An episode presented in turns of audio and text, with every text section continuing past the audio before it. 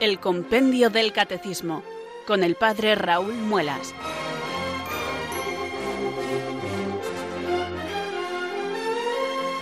Muy buenas tardes, queridos oyentes de Radio María. Son las 4, las 3 en Canarias.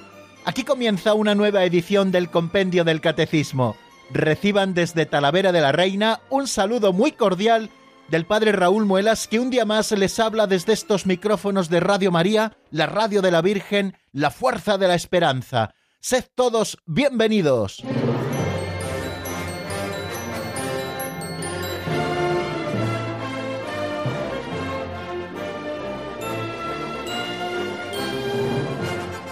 Queridos oyentes, hoy casi no me caben los libros que tengo aquí sobre la mesa.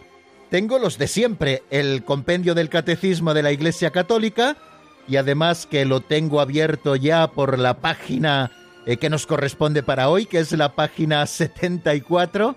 Tengo también el Catecismo Mayor de la Iglesia, que es un referente que siempre tenemos que tener a la vista tengo la Sagrada Escritura, es la fuente principal de donde bebemos en multitud de ocasiones. Tengo también el Código de Derecho Canónico, que es este documento, un libro muy gordito en el que se contienen todas las leyes por las que nos regimos en la Iglesia. Tengo también algunos apuntes. Bueno, hoy la mesa está hecha un lío, así que me alegro de que no me estén viendo y de que solo me estén escuchando. Bueno, vamos a empezar con la ayuda del Señor esta tarea fantástica que Radio María nos ha encomendado de estudiar cada tarde la doctrina católica contenida en este libro de texto que es un resumen del catecismo de la Iglesia Católica. Nuestro libro de texto que como bien conocen se titula Compendio del Catecismo de la Iglesia Católica. Ese libro que yo les animo a comprar casi casi cada día y supongo que prácticamente todos, aunque solo sea por lo pesado que se pone el padre Raúl, pues seguramente ya lo tengan en sus manos. Y si no lo tienen en sus manos, pues pueden descargárselo gratuitamente de Internet, o bien de la página del Vaticano, la página oficial, vatican.va, esa ténganla en favoritos, porque ahí encontramos multitud de documentos maravillosos, ¿no? De los papas, eh, incluso eh, todo lo que el Santo Padre Francisco pues eh, va diciéndonos en las audiencias de los miércoles o en los ángelus de los domingos. Bueno, pues todo eso aparece en esta página vatican.va. Bueno, pues de esa página se pueden descargar el compendio del Catecismo de la Iglesia Católica y también el Catecismo Mayor. Y hay también otros sitios donde pueden ustedes descargárselo y tenerlo en formato digital en su tablet, en su ordenador, en su teléfono móvil y poder consultar las cosas que nosotros vamos contando a propósito del mismo. Ya saben que hacemos un comentario sencillo intentando profundizar en las palabras, a veces breves y de muchísimo contenido, que nos ofrecen las respuestas a las preguntas. Este libro de texto nuestro, el compendio del Catecismo de la Iglesia Católica, está configurado con esa estructura, con preguntas y respuestas como los antiguos catecismos de la Iglesia, de manera que la pregunta nos lleva a la respuesta, esa respuesta a la vez eh, nos sugiere otra nueva pregunta que se hace el libro de texto, el compendio del catecismo, y a la cual se le da respuesta y así sucesivamente, y como que no quiere la cosa, número a número, número a número, parte a parte, pues al final vamos cumpliendo toda la doctrina católica, nos acercamos un poquito a todos los misterios de la fe, porque lo que pretendemos es profundizar en la fe para que nuestra respuesta sea cada vez más auténtica. Es importante la formación permanente y Radio María, que es muy consciente de ello, por eso nos ofrece todas las mañanas la explicación del Catecismo Mayor de la Iglesia y todas las tardes nos ofrece la explicación del compendio del Catecismo de la Iglesia Católica. Y luego casi todos los programas de Radio María, bueno, yo me atrevería a decir que todos, lo que están buscando es nuestra formación permanente en la fe. Yo recomiendo muchas veces, sobre todo en el confesionario, a los que se acercan como penitentes, que escuchen Radio María. Y cuando me dicen, ¿qué programas? ¿A qué hora? Yo les suelo decir, pongan ustedes la Radio María a la hora que puedan, porque el programa que esté seguramente les forme y mucho, y también les ofrezca muchas respuestas a cosas que ustedes se están cuestionando o cosas que a lo mejor desconocían o cosas en las que necesitan profundizar, todas en torno a la fe. Buscamos conocer mejor a Dios, conocer su misterio, conocer su plan de salvación para poderle responder con mayor generosidad. Bueno, pues esa es nuestra tarea y por eso cada día comenzamos, queridos oyentes, rezando, invocando al Espíritu Santo, pidiendo que venga sobre nosotros, que nos ilumine con su gracia, que nos fortalezca también con sus dones, para que perseveremos en esta tarea maravillosa y sepamos dar razón de nuestra esperanza. Por eso también hoy rezamos así. Ven Espíritu Santo, llena los corazones de tus fieles y enciende en ellos el fuego de tu amor. Envía Señor tu Espíritu que renueve la faz de la tierra. Oh Dios, que llenaste los corazones de tus fieles con la luz del Espíritu Santo, concédenos que guiados por el mismo Espíritu, sintamos con rectitud y gocemos siempre de tu consuelo. Por Jesucristo nuestro Señor. Amén.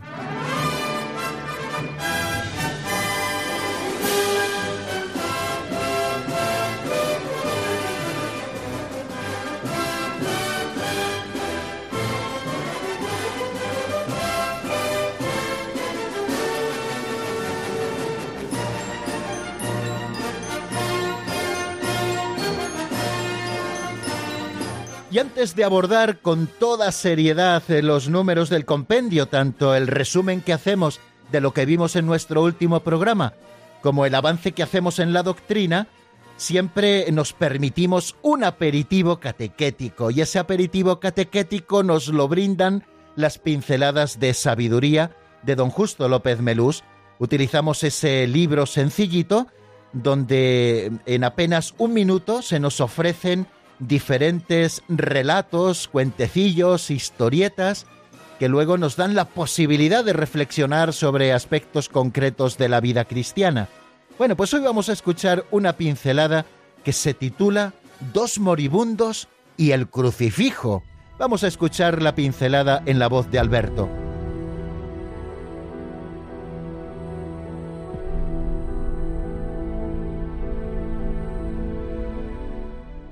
Dos moribundos y el crucifijo. Hay que reconocer, lisa y llanamente, que las apariencias muchas veces engañan y por tanto debemos ser cautos y reservarnos el juicio. En cierta ocasión un sacerdote administraba la unción de enfermos a dos ancianos, los dos de suma gravedad. Al acercar sus labios al crucifijo, uno parecía besarlo con gran fervor, mientras el otro lo rechazaba. Los dos enfermos salieron de la gravedad y dieron explicación de su distinta actitud. El primero dijo que apretaba el crucifijo a sus labios porque notaba algún alivio con la frescura del metal. El segundo explicó que lo rehusaba porque la figura del demonio se le aparecía entre él y el crucifijo.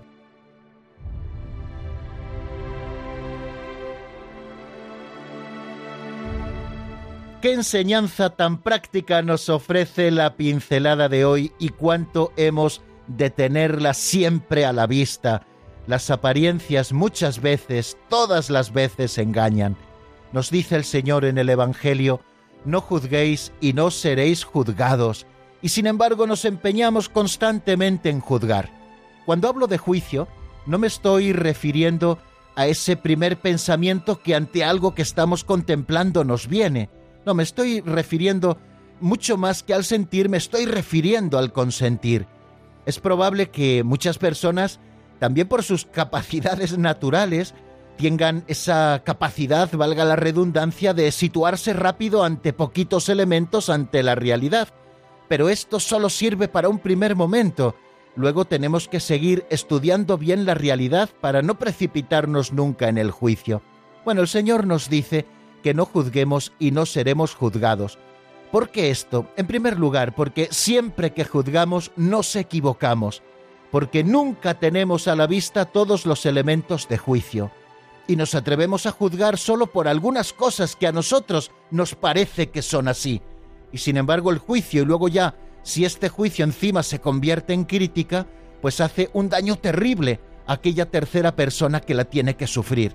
Y hace un daño terrible también a quien lo hace, y hace daño también a aquella persona que está escuchando nuestra propia crítica porque ya le está predisponiendo contra esa otra persona. Creo que tenemos que ser muy serios en esto y ponernos manos a la obra para erradicar de nuestra vida los juicios temerarios.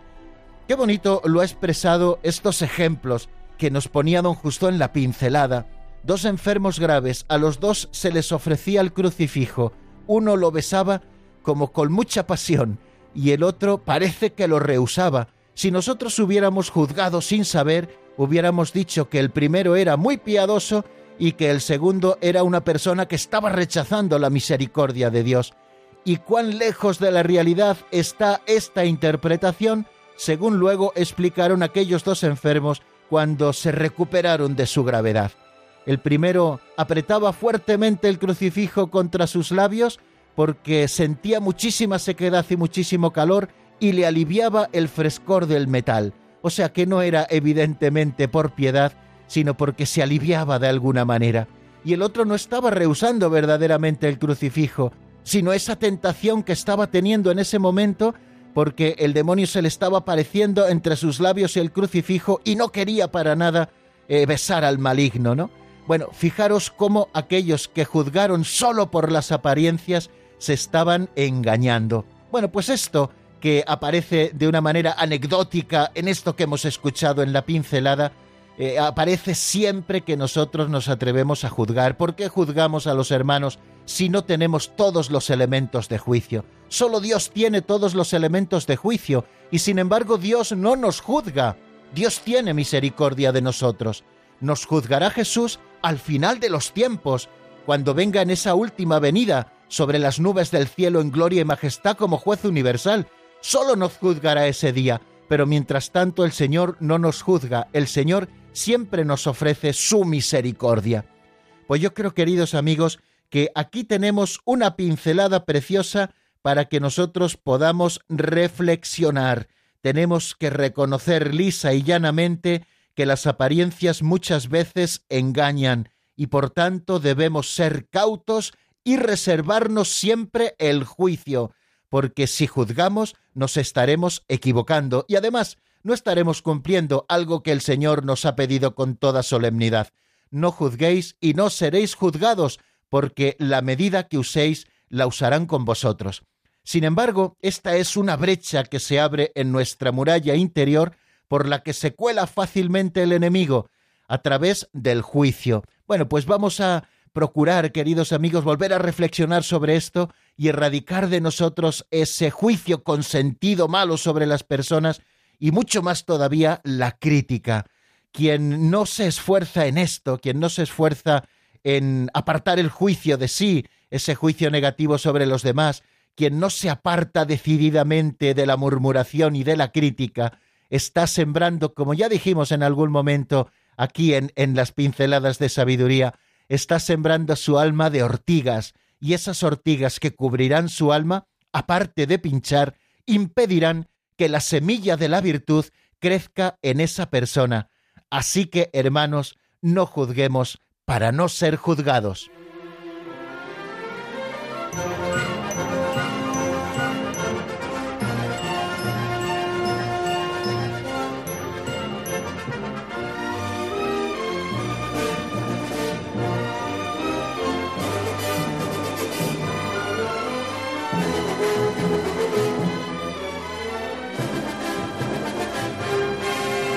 Y ahora sí, queridos amigos, vamos a abordar el resumen de lo que vimos en nuestro último programa.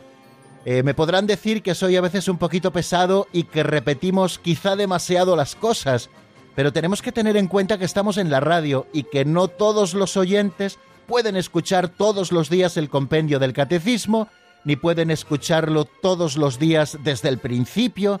Entonces el hecho de siempre volver un poquito para atrás, e ir dando visiones panorámicas de todo lo que hemos visto, creo que es una manera fantástica, en primer lugar, de repasar lo que ya hemos visto y fijar conceptos para que vayan formando parte de nuestro patrimonio interior y también de ayudar a aquellos que se van incorporando a nuestra sintonía y a nuestro programa a que puedan situarse en lo que vamos estudiando y que no les falten elementos para entender las explicaciones que nosotros tratamos de dar.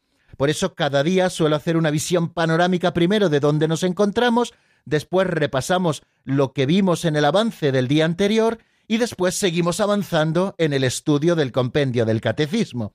Bueno, pues lo primero recordarles eh, que desde hace ya bastantes semanas nos encontramos estudiando un artículo del credo, que es lo que estamos haciendo en esta parte del compendio del catecismo, que reza de la siguiente manera, creo en la Santa Iglesia Católica.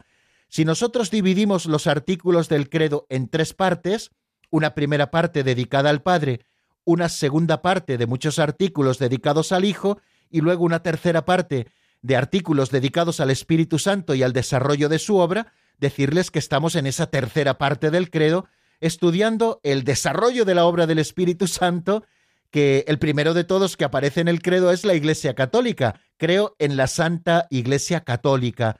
Y estamos estudiando el misterio de la Iglesia Católica porque no debemos olvidar nunca que la Iglesia es un misterio. Nos lo preguntábamos ya en el número 151, ¿en qué sentido la Iglesia es misterio?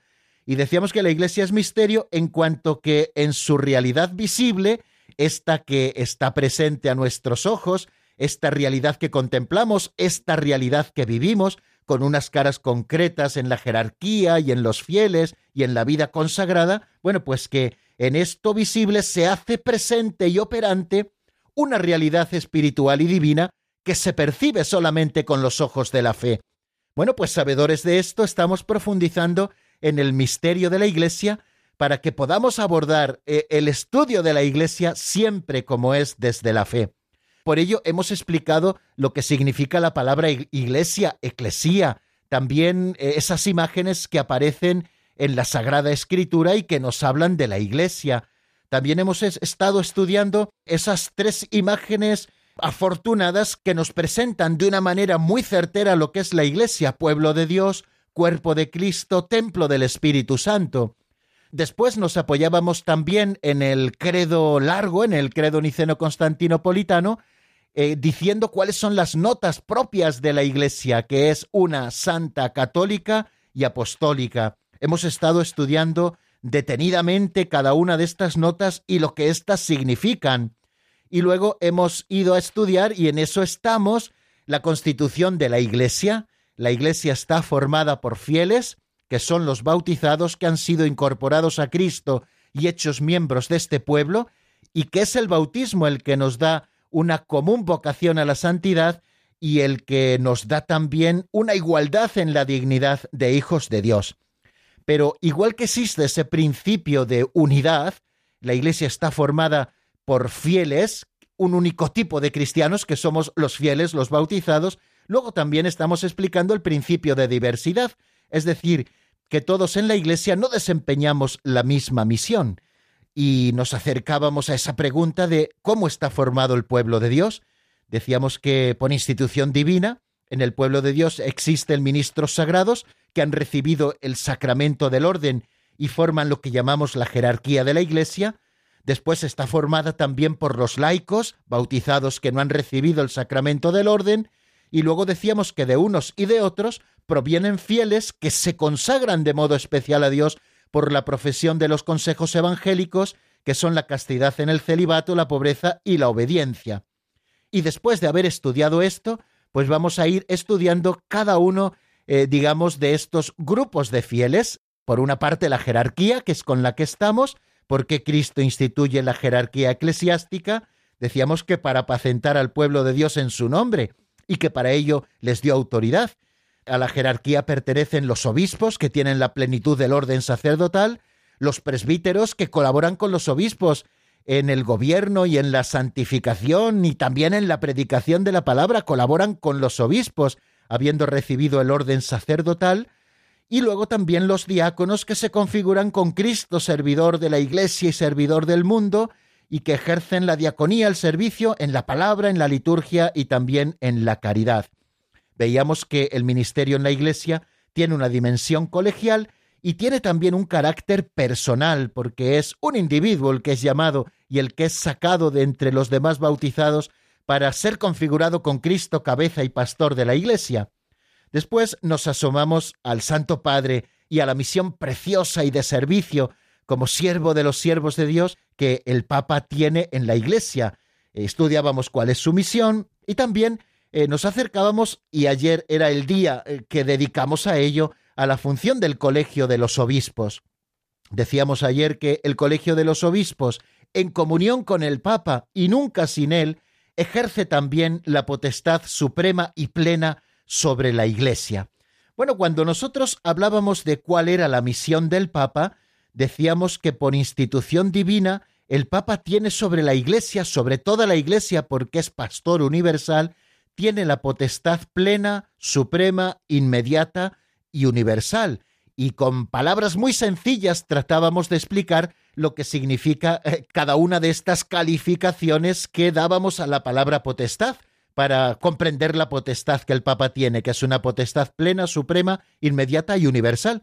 Pero luego hablábamos del colegio de los obispos, que es el conjunto de todos los obispos ordenados en la sucesión apostólica, distribuidos por todo el mundo, que ejercen su ministerio como miembros de un colegio, que es el colegio episcopal, que es sucesor del colegio de los apóstoles. Bueno, pues teniendo claro lo que es el colegio de los obispos, decíamos que también tiene una función de potestad suprema y plena sobre la Iglesia. Y comenzábamos, recuerdo, la explicación en el día de ayer diciendo, bueno, entonces en la Iglesia hay dos sujetos de potestad plena y universal. Por una parte, el Santo Padre y por otra parte, el Colegio de los Obispos. ¿Se está buscando de esta manera, nos preguntábamos así un poco trágicamente, se está buscando un contrapeso al poder del Papa en la unión de todos los obispos? O sea, como si hubiera una estancia superior al Papa que le pudiera impedir ejercer eh, esa mm, potestad plena, suprema, universal e inmediata que él tiene el colegio de los obispos está sobre el Papa? Bueno, pues eh, nos explicaba este número 183 que efectivamente no. El colegio de los obispos existe siempre y cuando esté en comunión con el Papa y nunca sin él. Y ejerce también él, el colegio de los obispos, la potestad suprema y plena sobre la Iglesia. El colegio o cuerpo episcopal, por lo tanto, no tiene ninguna autoridad si no se le considera junto al romano pontífice que es cabeza de este cuerpo o de este colegio episcopal.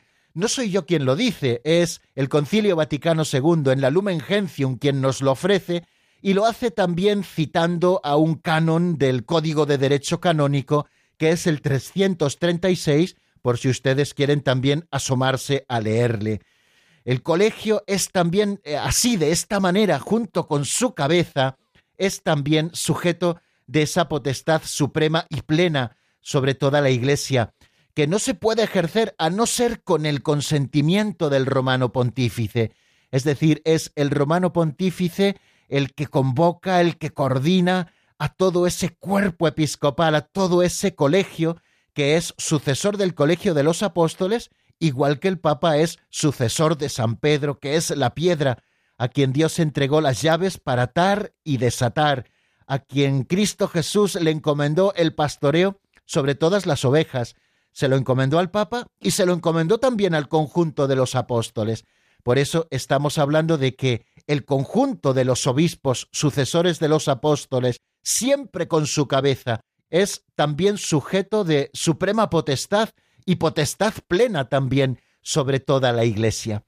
Entre los muchos errores que la Iglesia ha tenido que combatir a lo largo de los siglos, uno ha sido el conciliarismo, que consideraba que el grupo de los obispos, el conjunto de los obispos, estaba por encima del Papa y que un concilio, por ejemplo, podía destituir a un Papa o anular disposiciones de un Papa, ¿no? Bueno, eh, y esto, pues quizá un poco movido también por determinados esquemas que han existido en la sociedad civil, por ejemplo, en la Edad Media, ¿no? Cuando los nobles señores se juntaban con el rey, ellos elegían al rey, pero luego le decían, nosotros somos como vos, y juntos más que vos.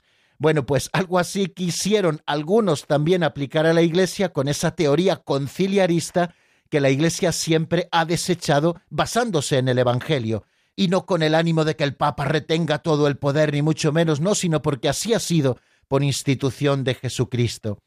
Por lo tanto, la potestad del Colegio de los Obispos sobre toda la Iglesia se ejerce verdaderamente y se ejerce de manera solemne en lo que llamamos concilios ecuménicos. Ayer también nos referíamos a los concilios ecuménicos, que es la reunión de todos los obispos del mundo, en la que obligatoriamente, si el Papa les convoca, tienen que participar todos los obispos del mundo, a no ser que sea por fuerza mayor, también se invita a otros con voz deliberativa o también como consultores en el caso de que sean peritos en diferentes materias que quiere tratar el concilio, pero bueno, eh, pero no existe concilio ecuménico si el sucesor de Pedro no lo ha aprobado o al menos no lo ha aceptado como tal. Ayer hacíamos un recorrido por los 21 concilios ecuménicos que había habido en la Iglesia. No todos fueron convocados por el Papa, sobre todo los primeros, pero sí fueron aprobados por el Papa y aceptados como tales concilios ecuménicos por el Papa. Bien, y a propósito también del colegio de los obispos, de este cuerpo episcopal, decíamos que está compuesto por todos los obispos del mundo. Y precisamente por estar compuesto por tantos, está expresando, por una parte, la diversidad y la universalidad del pueblo de Dios. Es muy bonito, les decía ayer, ver las fotos del Concilio Vaticano II, ese aula conciliar en la Basílica de San Pedro, donde estaban obispos de todas las razas, de todas las latitudes, eh, de todas las culturas, todos sucesores de los apóstoles, convocados por el Santo Padre, amando y ejerciendo su potestad sobre toda la Iglesia y siempre con Pedro.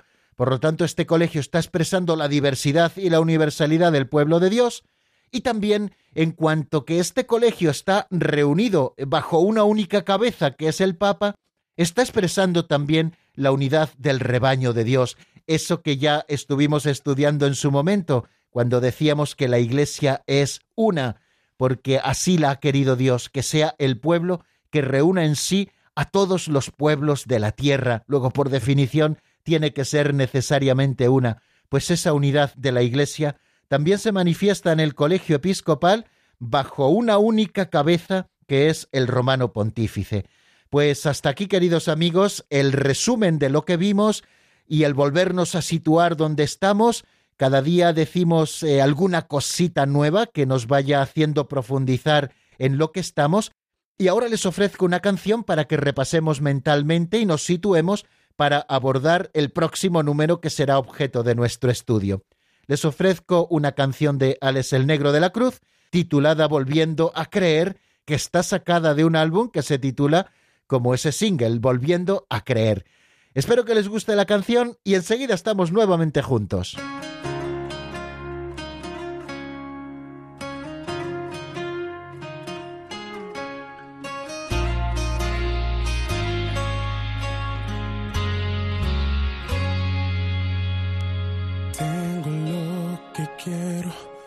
Aún así no soy feliz. Y por más que intento serlo, no lo puedo hacer sin ti. Tengo tanto miedo de no poder continuar. Hoy te pido, Dios del cielo, ayúdame a levantar. Que tu manto sea el sustento y que llenes con tu paz. El vacío de sufrir y de llorar. Tanto hoy necesito de tu amor, me sáname con tu bondad, tan solo déjame creer, me calma mi necesidad, te pido escuches mi clamor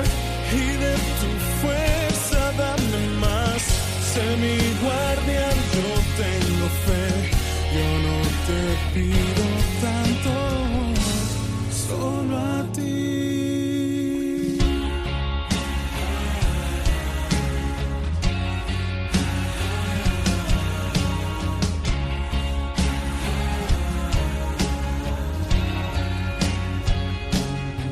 Y que tu manto sea el sustento y que llenes con tu paz el vacío de sufrir llorar.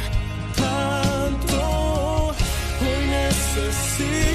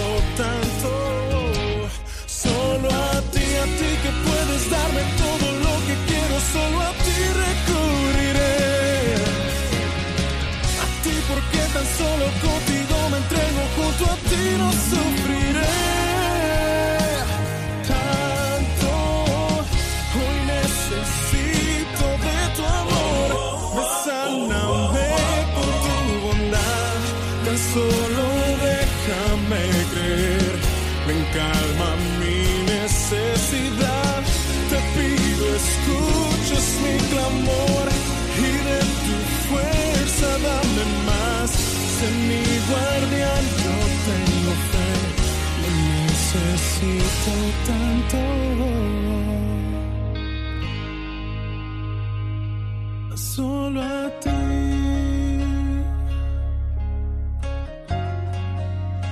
Tan solo.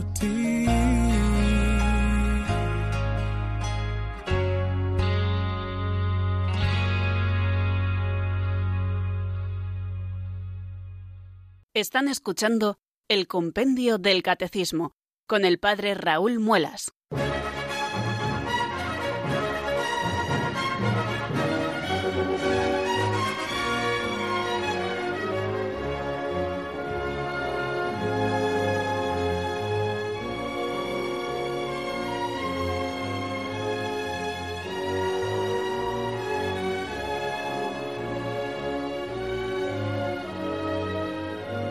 Continuamos, queridos amigos, en la sintonía de Radio María. Esto es el Compendio del Catecismo. Les habla el Padre Raúl Muelas.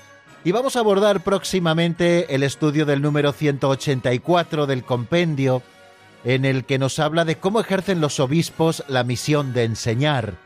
La misión que Cristo encomienda a su iglesia es triple. Existe eso que llamamos el triple munus, que los obispos también ejercen y con ellos también sus colaboradores que son los presbíteros y también todo el pueblo de Dios según su propia condición por haber recibido el bautismo. Me refiero al triple munus, a la misión de enseñar, a la misión de santificar y a la misión de gobernar. Bueno, pues el primero de estos números que vamos a abordar próximamente, el 184, nos habla de cómo ejercen los obispos eh, esta misión de enseñar.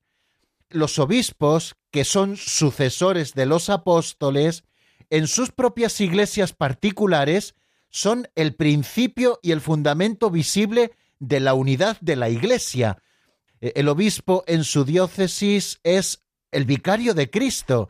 Eh, lo que es el Papa para la Iglesia Universal lo es el obispo para su diócesis. Nos lo expresa así Lumen Gentium en el número 23. Cada uno de los obispos, por su parte, dice este número 23, es el principio y fundamento visible de unidad en sus iglesias particulares. Y como tales, los obispos ejercen el gobierno pastoral sobre la porción del pueblo de Dios que le ha sido confiada. O sea, ellos gobiernan la porción del pueblo de Dios, es decir, su iglesia particular, la que le ha sido confiada, y lo hacen pues asistidos por los presbíteros y también asistidos por los diáconos. Pero por aquella dimensión colegial que tiene el ministerio episcopal, lo hacen como miembros del colegio episcopal, es decir, que cada uno de ellos participa de la solicitud por todas las iglesias. Un obispo no puede decir, va, yo me limito a gobernar mi diócesis y ya está, y el resto de la iglesia me da igual, ¿no? No, no, no. Eh, como ejercen su ministerio perteneciendo a un colegio, que es el colegio de los eh, obispos, que tiene también esa eh, potestad plena sobre la iglesia junto con el romano pontífice, eh, los obispos también tienen eso que se ha llamado la solicitud por todas las iglesias. ¿Y cómo ejercen ellos esta solicitud por todas las iglesias? Bueno, pues en primer lugar, dirigiendo bien su propia iglesia, como porción de la iglesia universal que es. ¿Eh? Eso es el principio de los vasos comunicantes. Un obispo que pastorea bien el rebaño que le ha sido confiado, así también se está preocupando por toda la iglesia, porque Él está gobernando esa porción de la Iglesia Universal. Y así también están contribuyendo al bien de todo el cuerpo místico, que es también el cuerpo de las iglesias locales, ¿no? Bueno, esta solicitud eh, de los obispos ha de extenderse especialmente a los pobres. Si ustedes recuerdan algo que nos cuenta eh, San Pablo, cuando fue a visitar a los apóstoles a Jerusalén, los apóstoles le pidieron que no se olvidara nunca de los pobres de la iglesia de Jerusalén, y por eso San Pablo, por donde iba pasando, nunca se olvidaba de los pobres de la iglesia de Jerusalén y hacía colectas como seguimos haciendo ahora los Viernes Santo por aquellos eh, hermanos suyos que no eran propiamente de la iglesia particular que él gobernaba, eh, pero sí que tenía esa solicitud por los pobres de la iglesia de Jerusalén. Y esta solicitud se extiende también a los perseguidos por la fe, debemos sentirnos, y así todos los obispos se sienten especialmente unidos, eh, aquellos que son perseguidos por la fe, y a los misioneros que trabajan por toda la tierra. Quizá una de las alegrías más grandes que puede tener un obispo es que un sacerdote suyo, colaborador suyo en su propio presbiterio, se ofrezca como misionero para ir a otro lugar de la iglesia necesitado y para, y para llevar allí el Evangelio. Y normalmente, salvo causas así muy graves, los obispos nunca se niegan, al revés, bendicen, aceptan y se alegran de poder contribuir también con un sacerdote suyo o con varios sacerdotes suyos eh, que sean misioneros, que trabajen por otros lugares de la tierra, ¿no? Y mm, este sentido también colegial, es decir, de pertenencia a un colegio que tienen los obispos, como ya les indicaba, también se manifiesta eh, en, esas eh, agrupaciones que se dan en la iglesia de obispos para el mejor gobierno de esas iglesias particulares. Por ejemplo, eh, decíamos que las diócesis se agrupan en provincias eclesiásticas, las diócesis cercanas, que son más o menos similares, que son homogéneas en cuanto a su población y en cuanto a la cultura que entre los miembros de esas diócesis existen, están unidas a la cabeza de ellas está un arzobispo, que es un primus inter pares, que es el obispo de la diócesis metropolitana, pero que de alguna manera tiene algunas facultades que el Papa le ha concedido, eh, más que nada de vigilancia, para que se observen bien eh, las buenas normas del pastoreo de los obispos y se reúnen constantemente para bien de sus propias iglesias, no digamos ya en las iglesias orientales con los patriarcados o con las regiones eclesiásticas.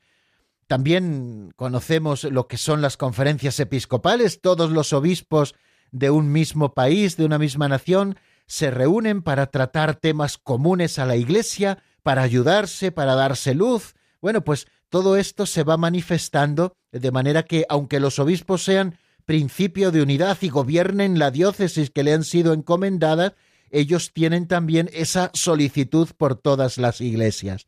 Bueno, pues esto sírvanos un poquito como presupuesto para abordar el número 184, cómo ejercen los obispos la misión de enseñar.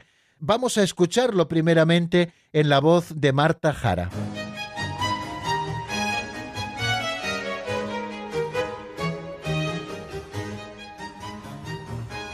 Número 184 ¿Cómo ejercen los obispos la misión de enseñar? Los obispos en comunión con el Papa tienen el deber de anunciar a todos el Evangelio, fielmente y con autoridad, como testigos auténticos de la fe apostólica revestidos de la autoridad de Cristo. Mediante el sentido sobrenatural de la fe, el pueblo de Dios se adhiere indefectiblemente a la fe bajo la guía del magisterio vivo de la Iglesia.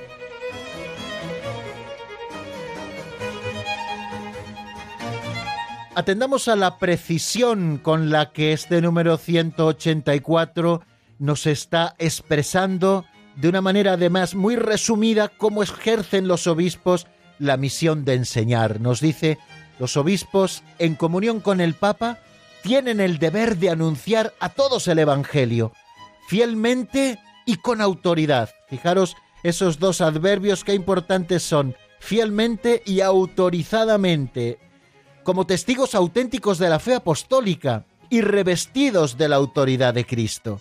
Mediante el sentido sobrenatural de la fe, el pueblo de Dios se adhiere indefectiblemente a la fe bajo la guía del magisterio vivo de la Iglesia.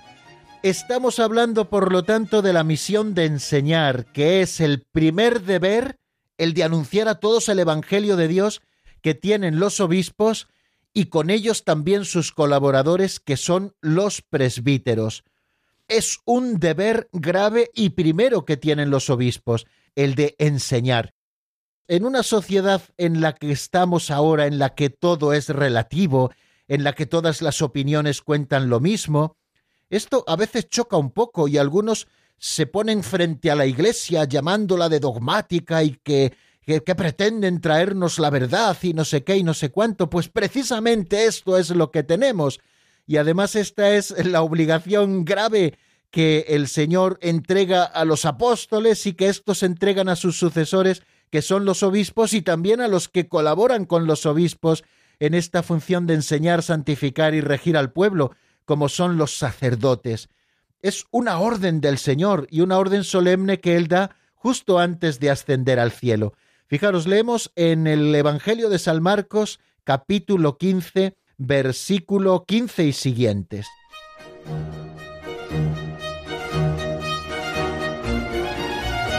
y les dijo, Id al mundo entero y proclamad el Evangelio a toda la creación. El que crea y sea bautizado se salvará, y el que no crea será condenado.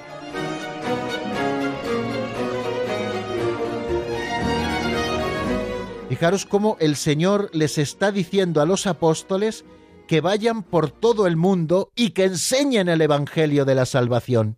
Es más, vincula la salvación o no salvación de las gentes a esa enseñanza que los apóstoles tienen que llevar por todo el mundo. Fijaros si es grave, queridos amigos, esta misión de enseñar, que la salvación depende de que esa enseñanza llegue y que el pueblo crea y se bautice, ¿no? Bueno, pues es la primera misión, el primer deber que tienen todos los obispos y también sus colaboradores, de anunciar el Evangelio a todas las gentes, el Evangelio de Dios. Y tienen además el deber de anunciarlo fielmente, no sus propias opiniones o lo que a ellos más les gusta o menos les gusta, sino fielmente, es decir, de manera íntegra, con toda fidelidad, y además hacerlo con autoridad, porque con la autoridad de Cristo han sido investidos para que enseñen la verdad porque los obispos son testigos auténticos de la fe apostólica y por eso están revestidos de la autoridad de Cristo, como muy bien nos está enseñando este número 184. Los obispos y con ellos sus colaboradores, pero me refiero especialmente a los obispos, son los heraldos del Evangelio, que llevan nuevos discípulos a Cristo. Son también los maestros auténticos por estar dotados de la autoridad de Cristo. Nuevamente no son palabras mías, queridos oyentes, sino que son palabras del Concilio Vaticano II en la Constitución dogmática Lumen Gentium en el número 25. Los obispos como maestros auténticos de la verdad, que tienen que enseñar fielmente y con autoridad. Es ese munus docendi, es ese oficio de enseñar primero que tienen los obispos, ¿eh? y con ellos también sus colaboradores. ¿Cómo enseñan los obispos? Bueno, en primer lugar, con eso que hemos llamado el primer anuncio, el primer anuncio del Evangelio, ¿no?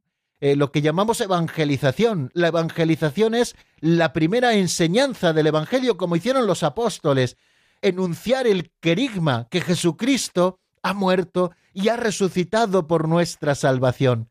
Después también es la catequesis, que es la enseñanza sistemática de la fe, de la fe católica y de todos sus contenidos, esto que hacen también los obispos por sí y a través de sus colaboradores, lo que llamamos la catequesis, ¿no? que es esa enseñanza más estructurada de todos los artículos de la fe, y también ejercen ese munus docendi de manera más solemne en el marco litúrgico que es la homilía, que es la explicación de los textos de la palabra de Dios y la aplicación práctica a la vida de aquellos que les escuchan.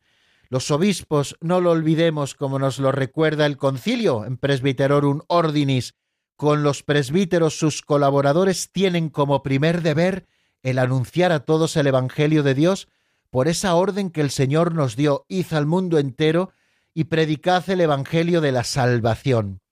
Son por tanto los obispos los heraldos del Evangelio, que de una u otra manera llevan nuevos discípulos a Cristo y son también maestros auténticos, puesto que ellos están dotados de la autoridad de Cristo. Para mantener a la Iglesia en la pureza de la fe transmitida por los apóstoles, Cristo, que es la verdad, quiso conferir a su Iglesia una participación en su propia infalibilidad. En primer lugar, tenemos que decir que el que es verdaderamente infalible es Cristo Jesús, que es Dios, y como Dios ni puede engañarse ni puede engañarnos. Bueno, pues para mantener la pureza de la fe transmitida por los apóstoles, o sea, la verdad que Cristo comunica a los apóstoles y que los apóstoles a su vez transmiten, para mantener la pureza de la fe, Cristo, que es la verdad, ha querido conferir a su Iglesia una participación en su propia infalibilidad. Por eso, y esto ya lo estudiaremos en mañana, si Dios quiere, eh, hablamos de, de la infalibilidad en la Iglesia, de la infalibilidad del Santo Padre y de cómo se ejerce también esa infalibilidad. Pero bueno, esto lo iremos viendo de manera más despacio, ¿no? Por medio del sentido sobrenatural de la fe, el pueblo de Dios se une indefectiblemente a la fe bajo la guía del magisterio vivo de la Iglesia. Quiere decir que eh, el Espíritu Santo está asistiendo constantemente a la Iglesia con el carisma de la verdad para que pueda predicar la pureza de la fe transmitida por Cristo a los apóstoles y transmitida también por los apóstoles a sus sucesores, y así mantener la pureza de la fe desde el principio. Solamente podemos abordar esto teniendo en cuenta la asistencia especial del Espíritu Santo y cómo Cristo, dando su espíritu, ha querido dar a la Iglesia una participación en su propia infalibilidad divina. De manera que, con sentido sobrenatural de la fe, el pueblo de Dios se une bajo la guía del magisterio a esa pureza de la fe que nos viene de los apóstoles y que nos predican también los obispos. Bueno, vamos a detenernos otro poquito en la palabra, vamos a escuchar una canción, hoy no tendremos llamadas, pero sí que les invito a que escuchen una canción de Álvaro Fraile que se titula Donde el corazón. Está sacada del álbum Solfeando. Escuchamos este tema, repasamos mentalmente lo que estamos viendo y lo reflexionamos y enseguida estamos nuevamente juntos para acabar el programa y para terminar de redondear este número 184.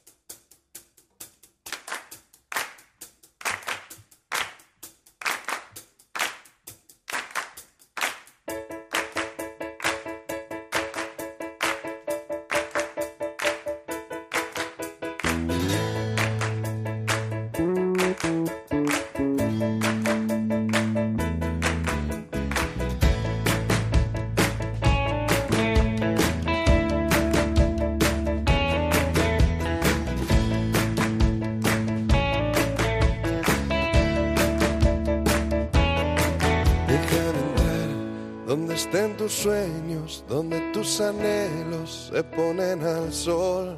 Déjame estar donde tantas veces piensas que no puedes, tal vez pueda yo. Déjame que sea yo tu fortaleza, déjame vivir allí donde brota todo, donde nace todo, justo en la raíz, donde el corazón empezó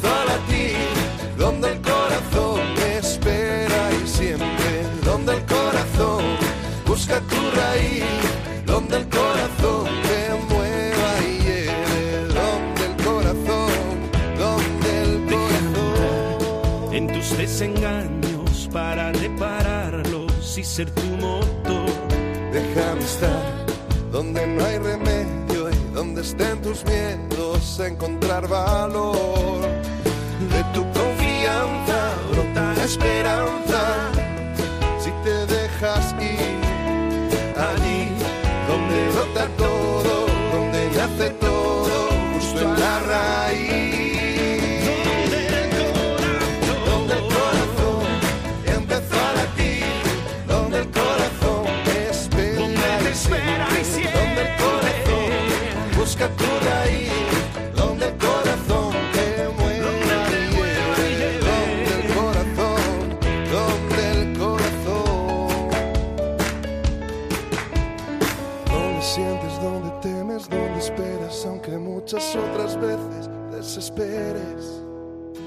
Donde luchas y te rindes, donde haces y deshaces, donde ganas, donde pierdes. Donde sueñas, donde quieres, donde caes y te levantas aunque dudes tantas veces. Donde vuelas, donde corres, donde subes, donde bajas, donde vas y donde vienes. Busca tus raíces donde el corazón te lleve. La raíz de todo, donde el corazón se mueve.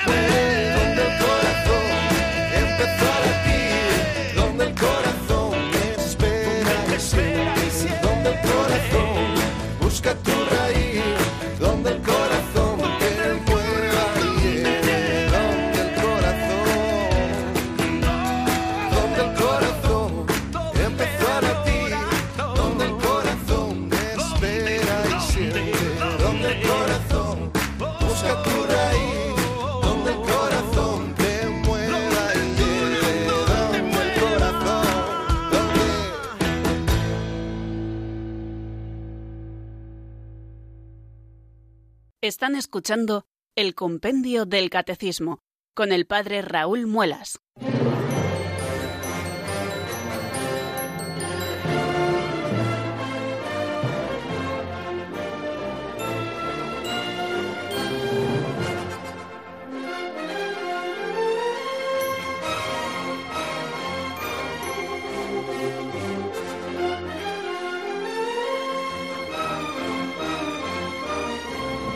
Bien amigos, seguimos en la sintonía de Radio María, estamos viendo el número 184 del compendio del Catecismo, cómo ejercen los obispos la misión de enseñar.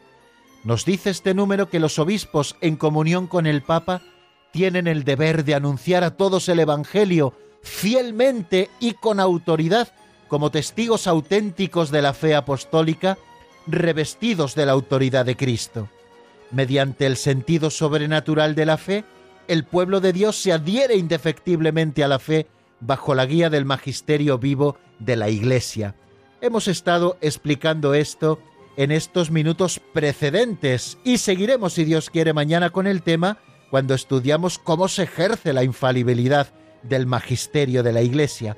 Bueno, pero me gustaría terminar este programa de hoy, si ustedes me lo permiten, con un número que me parece fantástico del Catecismo Mayor de la Iglesia. Es el número 890 y nos habla precisamente de esto que estamos hablando, de cómo ejercen esa misión de enseñar los obispos y cómo nosotros debemos acoger como pueblo de Dios con sentido de fe la enseñanza auténtica de los obispos y seguiremos mañana, si Dios quiere, como les digo, hablando del tema. Este número 890 del Catecismo Mayor de la Iglesia dice lo siguiente. La misión del magisterio está ligada al carácter definitivo de la alianza instaurada por Dios en Cristo con su pueblo. Debe protegerlo de las desviaciones y de los fallos y garantizarle la posibilidad objetiva de profesar sin error la fe auténtica. Esta misión del magisterio, por lo tanto, está ligada al carácter definitivo de la alianza instaurada por Dios en Cristo con su pueblo. Por lo tanto, Dios quiere proteger como primera cosa a su pueblo de todos los errores. Por eso existe el magisterio de la Iglesia, para protegernos de las desviaciones y de los fallos, y para garantizarnos la posibilidad objetiva de profesar sin error la fe auténtica. El oficio pastoral del magisterio está dirigido así a velar para que el pueblo de Dios permanezca en la verdad que libera. Fijaros qué servicio tan bonito el que nos ofrecen nuestros pastores, el Santo Padre y los obispos en comunión con él, y cada uno de nosotros nuestro propio obispo en nuestra diócesis, ¿no? Qué oficio pastoral tan magnífico el del magisterio, que está velando para que nosotros permanezcamos en esa verdad que libera, porque en un mundo donde todo parece ser relativo, la Iglesia sigue insistiendo en que existe la verdad, y la verdad es Cristo Jesús, una verdad que libera. Para cumplir este servicio, el del magisterio, Cristo ha dotado a los pastores con el carisma de la infalibilidad en materia de fe y de costumbres, y el ejercicio de este carisma puede revestir varias modalidades que ya estudiaremos, si Dios quiere, el día de mañana. Bueno amigos, pues así terminamos esta edición del Compendio del Catecismo de este día y mañana, si Dios quiere, seguiremos. El tema, como ven, es apasionante. La bendición de Dios Todopoderoso, Padre, Hijo y Espíritu Santo, descienda sobre vosotros y permanezca para siempre. Amén. Hasta mañana, si Dios quiere, amigos.